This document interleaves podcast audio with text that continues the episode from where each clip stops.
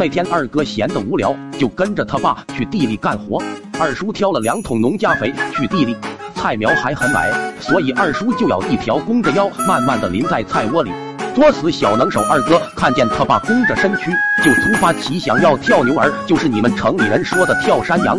只见二哥从远处冲了过来，在他起跳的一瞬间，二叔突然站直了，身体活动筋骨，粪瓢握在手里向前支着。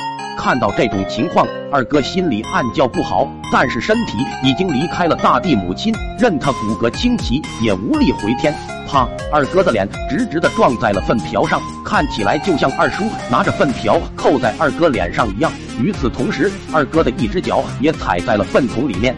这下可不得了，二哥哭得稀里哗啦，二叔弓着腰捂着肚子，笑得人仰马翻。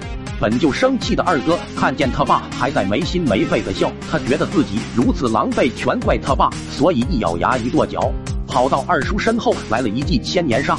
阿志，二叔菊花吃痛，身躯向前一个扑爬，手不由自主的伸进了一个粪桶里面，粪水受到打击跳了起来，几颗调皮的水珠钻进了受到惊吓的二叔嘴里。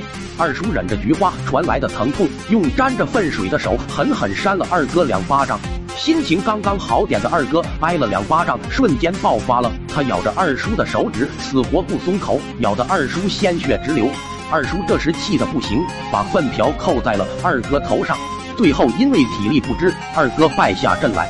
回去之后，二哥想让他妈帮自己报仇，就把事情跟二婶说了。没想到二婶听了他们父子俩互相伤害之后，笑得一发不可收拾。万丈高楼平地起，报仇只能靠自己。愤愤不平的二哥终日思考破敌良策，终于找到了一个绝佳的机会。